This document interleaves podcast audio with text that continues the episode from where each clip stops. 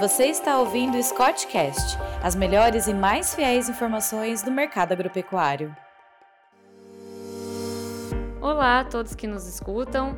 Meu nome é Julia Zenatti, eu sou analista de mercado da Scott Consultoria e hoje eu e o Eduardo AB, também analista da Scott Consultoria e zootecnista, vamos trazer um pouquinho do mercado de couro e de sebo. Bom, é, vou abrir aqui falando um pouquinho do mercado de couro. É, como todos já, já devem saber, né, a política Covid-0 na China fez com que as indústrias, em grande parte, ainda não retomassem as produções. Com isso, a exportação do couro para esse país, que atualmente é o nosso maior comprador, decaiu bastante, influenciando na queda na cotação do couro. É, o Brasil é o principal, o principal destino do couro é a exportação no momento. E os principais importadores do couro brasileiro são China, Estados Unidos e União Europeia, dando destaque aí para a Itália. É, de acordo com dados da CSEX, que é a Secretaria do Comércio do Exterior, é, a exportação do mercado de couro em julho desse ano correspondeu a aproximadamente 86,6 milhões de dólares.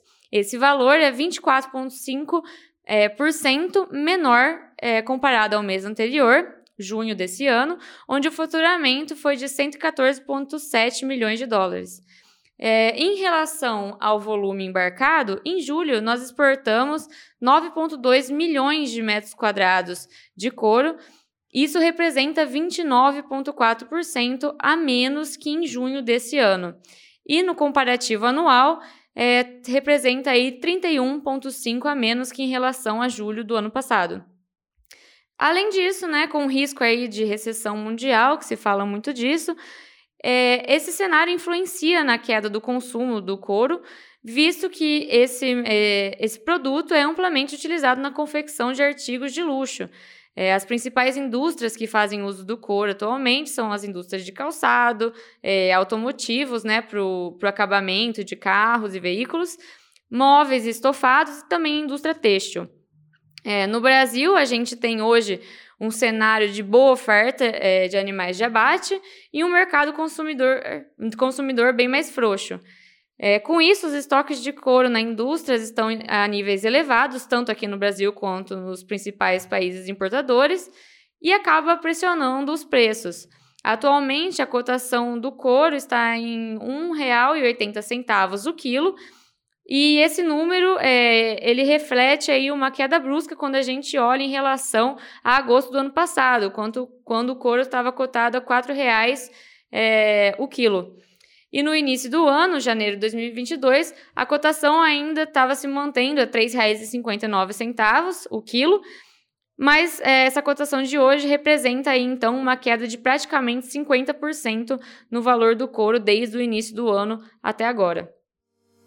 É, era isso que eu tinha para trazer do mercado de couro. Agora eu vou passar a palavra para o Eduardo AB, que vai falar um pouquinho sobre o sebo. Olá pessoal, eu vou falar um pouquinho para vocês sobre o mercado do sebo bovino aqui no Brasil. É, diferentemente do, do couro, o sebo bovino ele é mais utilizado dentro do país.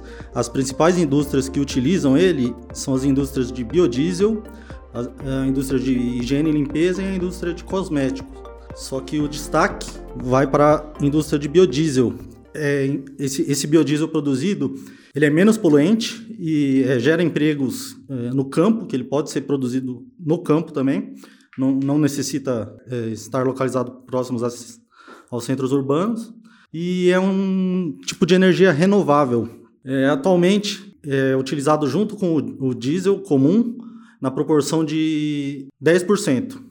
Só que existem projetos para aumentar até 2023 para uh, 15%, mas tem pessoas que acreditam que mais rapidamente possa chegar a 20%, é, já que está havendo um, a fal falta de diesel no, no, planeta em geral, né, devido a, aos conflitos, o custo está muito elevado. Para essa produção do biodiesel, o principal co concorrente do sebo bovino são os óleos vegetais. Então, quando há variação dos preços desses óleos vegetais, principalmente o óleo de soja, ocorre também uma variação dos, do preço do sebo bovino. Desde o início do ano, houve uma queda de 13,8% na cotação do sebo bovino, que está hoje em R$ 6,00 por quilo e no início do ano custava R$ 6,96. Mas nesse meio tempo, no mês de junho, é, o sebo bovino chegou a custar R$ 8,00 por quilo. E devido à,